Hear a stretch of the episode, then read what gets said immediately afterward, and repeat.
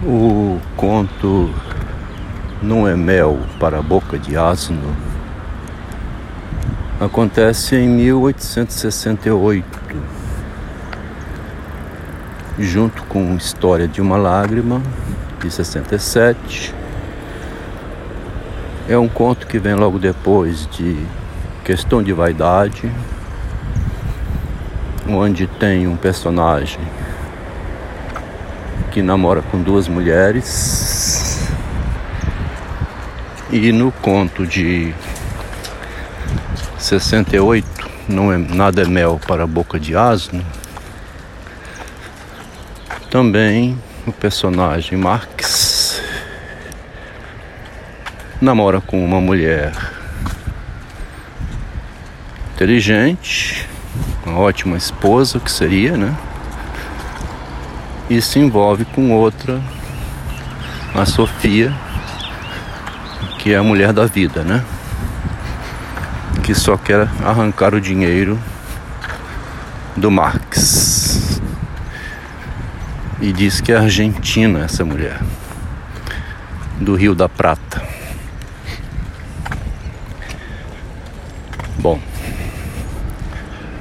Nós estamos estudando é o Machado de Assis e não os contos, né? Ou seja, por meio dos contos, estudando o pensamento do autor. Como é inteligente o Machado de Assis, que a gente vai compreendendo lendo o autor tirando dos contos o autor, né? Me dá a impressão que Nada é Mel para a Boca de Asno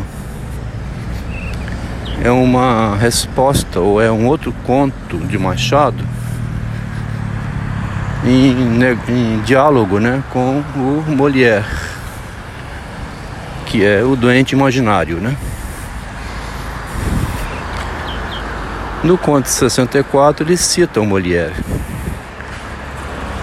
E a Maria Luísa e a mocinha de 17 anos, acho que é Sara, se envolvem com Eduardo, né? A Sara acaba morrendo. Ela foi salva da morte pelo Eduardo. E o pai diz: Se era para matar, por que, que salvou da morte, né? Bom, o amor, né? O desastre amoroso pode levar à morte e é uma doença imaginária, que é o tema de Molière, né? Que o Machado pega para transformar em contos. E que ele também é, insiste em dizer, o Machado, que uma pessoa teria que ter capacidade e força o suficiente para sair dessa doença imaginária. E ele mostra isso no conto de 68, Nada é Mel para a Boca de Asno, quando o personagem Menezes vê que a mulher que ama vai se casar com Marx, a Hortência. E ele não morre de amor, não enlouquece, ele vai trabalhar e vai estudar. Que é a proposta do Freud, né? O Freud propõe a fuga para a cultura. Fugir para a cultura não é ficar lendo Shakespeare, claro, né? É fugir para a produção cultural, né? Um homem que trabalha no comércio e está fugindo para a cultura humana, que é trabalhar, vender, ganhar dinheiro, sustentar a família. E assim vai, né? A produção cultural humana é uma fuga da, do imaginário, né? Vai para o trabalho para não ficar sofrendo com coisas imaginárias. É a proposta do Freud que é executada pelo é, Menezes quando vê que a mulher que ele ama é, ama outro homem que é um cafajeste.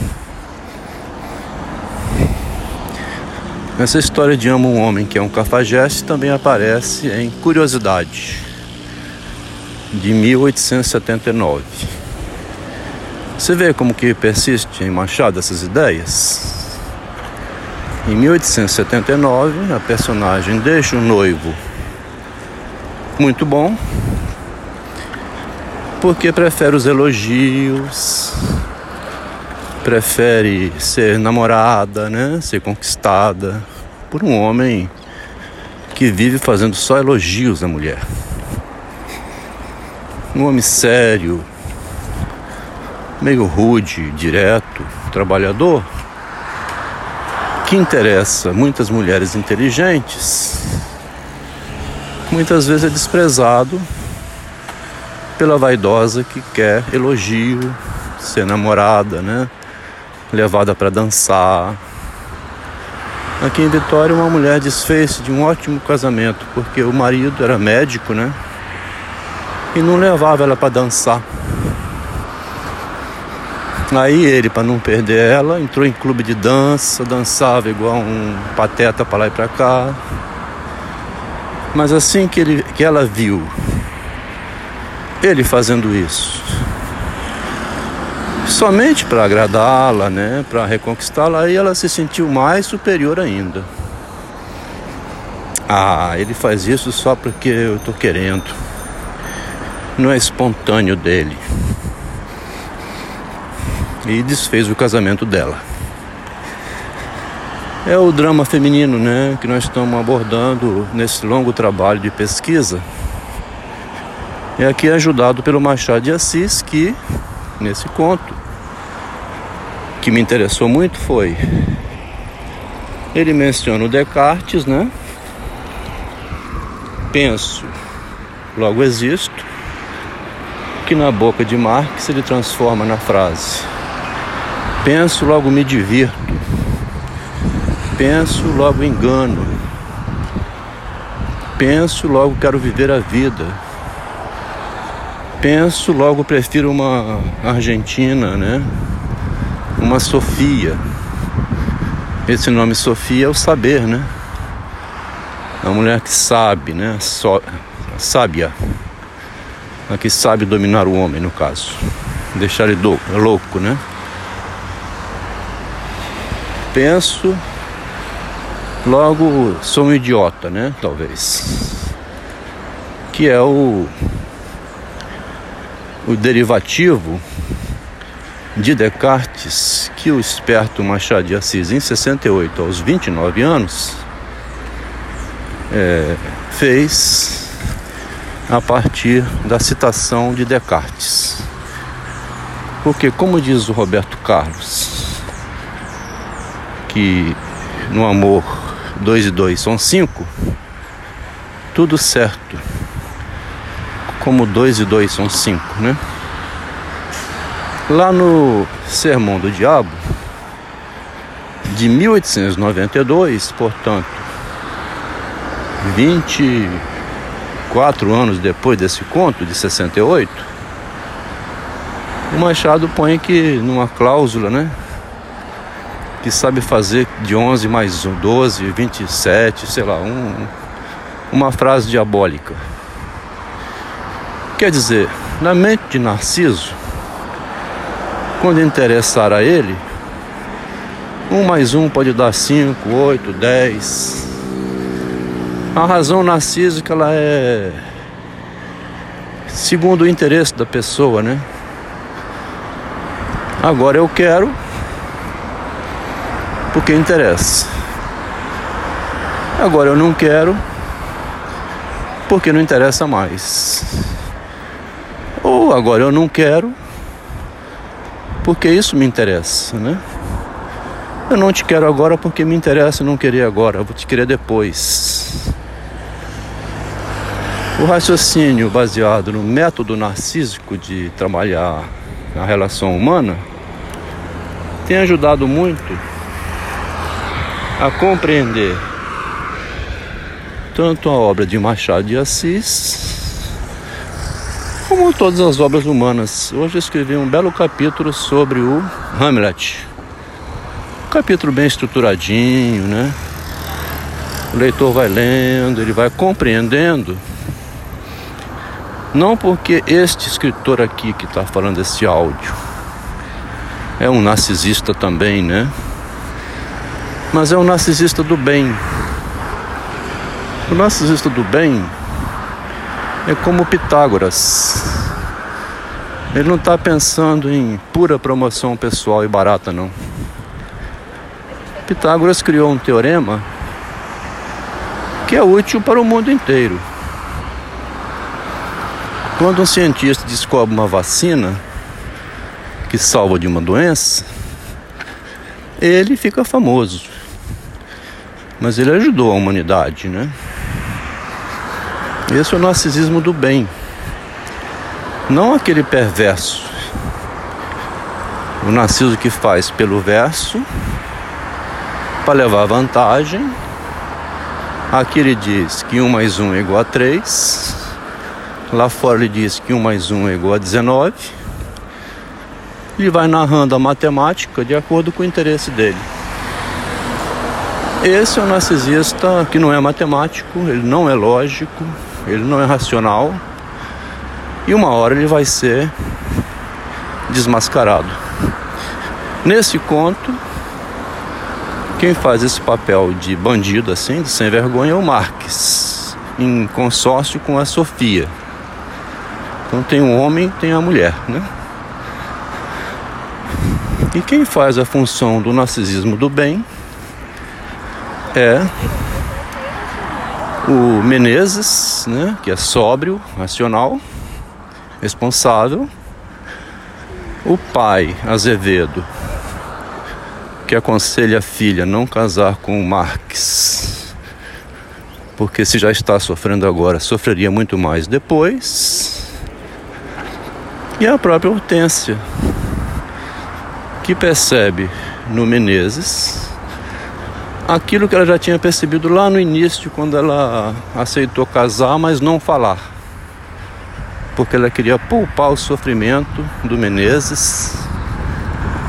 Então ela concordou com o casamento, mas foi gentil dizendo, gentil para o Menezes, dizendo para alguém lá do conto.